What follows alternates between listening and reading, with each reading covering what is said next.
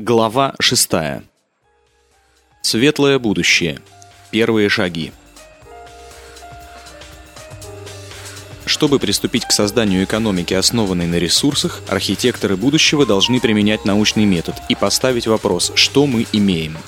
Когда потребности каждого удовлетворены самым эффективным, комфортным и надежным образом, главную роль играет чисто техническая оценка основных потребностей всего населения – имеющаяся у нас возможность обеспечить каждому человеку бесплатную пищу, воду, здравоохранение, транспорт, образование и другие потребности, основывается на реальном потенциале тех ресурсов, которые есть на нашей планете. Все это должно быть сбалансировано с потребностями и других видов живых организмов, с которыми мы делим этот мир.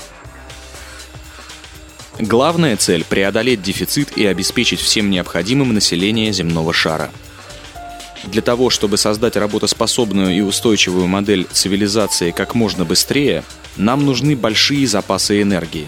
Остро необходима стратегия развития энергетики в глобальных масштабах, требующая кооперации международного планирования на никогда ранее невиданном уровне. Энергия. Одним из самых важных показателей развития цивилизации является количество доступной энергии на человека – в большей мере степень привычного физического комфорта сопоставляется с энергией, которая находится в вашем распоряжении. Представьте паралич, охвативший мир, если запасы электроэнергии и бензина закончатся, и вам придется использовать собственные мышцы для выполнения любой работы – Экономика, основанная на ресурсах, быстро перейдет к функционированию на чистых источниках энергии. Это возможно только когда больше нет финансово-кредитных рамок на пути реализации или обеспечения необходимых нужд. С исчезновением потребности в прибыли, собственности и с ликвидацией дефицита научно-исследовательские лаборатории быстро начнут работать вместе и свободно делиться информацией. Не будет нужды в патентах или информации для внутреннего пользования – потому что конечной целью станет не получение денег для возможности продолжить исследования, а достигнуть результатов, которые свободно и своевременно станут доступны всему населению планеты.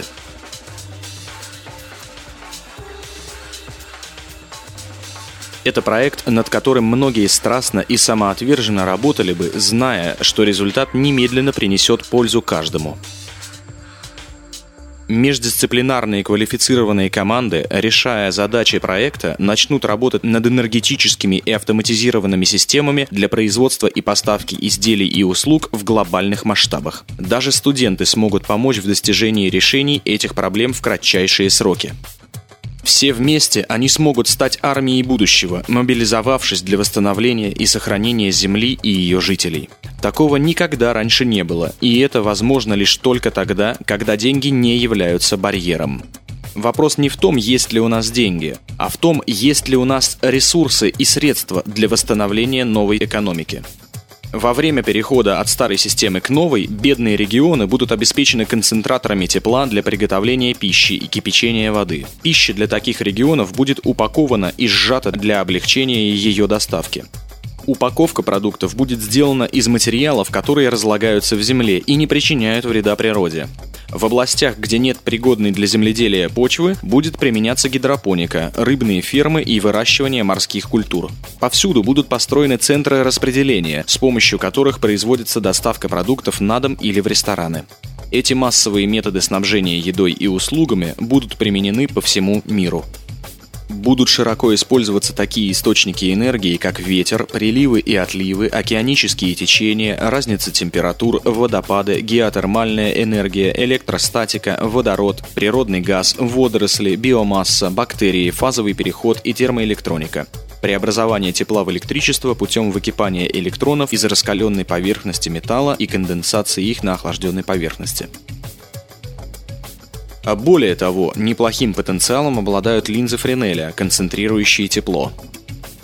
Термоядерный синтез – это та же энергия, которая управляет космосом и звездами. Когда мы научимся ее использовать, мировая энергетическая проблема будет решена навсегда без каких-либо пагубных эффектов или опасных токсичных материалов. Единственный продукт отходов – пепел от гелия.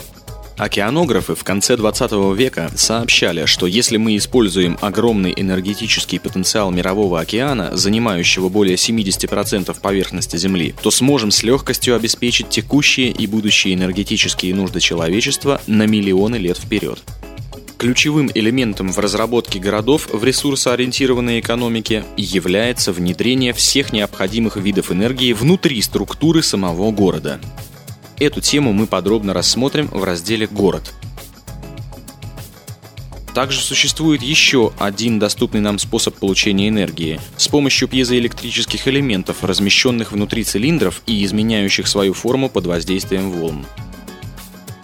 Геотермальная энергия или энергия, извлекаемая из недр Земли, используется по всему миру с огромным успехом. Ученые предсказывают, что если мы разработаем и используем всего 1% геотермальной энергии, доступной в земной коре, наши энергетические проблемы исчезнут. Без оков денежной системы в экономике, основанной на ресурсах, у общества появится шанс доказать правоту ученых. Геотермальная энергия может дать в 500 раз больше энергии, чем содержится во всех мировых запасах ископаемых, одновременно снизив угрозу глобального потепления. Геотермальные электростанции практически не загрязняют окружающую среду и не выделяют оксид азота или углекислый газ, в отличие от сжигания ископаемого топлива. Для постройки такой электростанции требуется весьма малая площадь. Отказавшись от использования нефти и природного газа, мы избавимся от корпораций, которые благодаря дефициту этих ресурсов диктуют свои условия. Геотермальная энергия станет самым экономичным и эффективным способом обогрева и охлаждения зданий. Если бы мы перенаправили хотя бы десятую часть финансирования с военных расходов на разработку геотермальных генераторов энергии, то мы давно бы избавились от дефицита электроэнергии. В таких странах, как Исландия, геотермальная энергия используется также для выращивания растений в закрытых теплицах. В ресурсоориентированной экономике мы можем применять этот метод для получения огромного количества свежих овощей и фруктов в любое время года. Такой же процесс можно использовать и для рыбных ферм в регионах, где требуется обогрев или охлаждение воды. Большие подводные конструкции, установленные в регионах быстрых водных течений, с помощью турбин будут вырабатывать огромное количество чистой электроэнергии. На турбинах будут установлены центробежные сепараторы и дефлекторы, чтобы не причинять вред морским обитателям можно будет построить мост или туннель через Берингов пролив между Азией и Северной Америкой, чтобы генерировать электричество и собирать морские продукты. Мы бы построили тоннели под водой и над водой для транспортировки пассажиров и материалов. Можно использовать трубопроводы для доставки пресной воды от тающих айсбергов в любую точку земного шара. Подобные проекты смогут не только создать технические связи между всеми континентами, но и служить отличным поводом для кооперации людей, сотрудничеству и обмену идеями.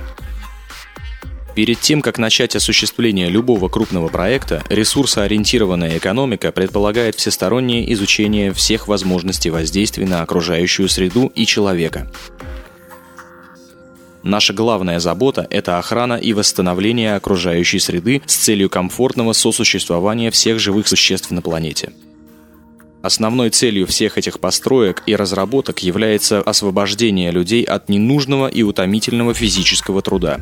Чтобы такое общество стало возможным, мы должны автоматизировать большинство выполняемых рабочими операций –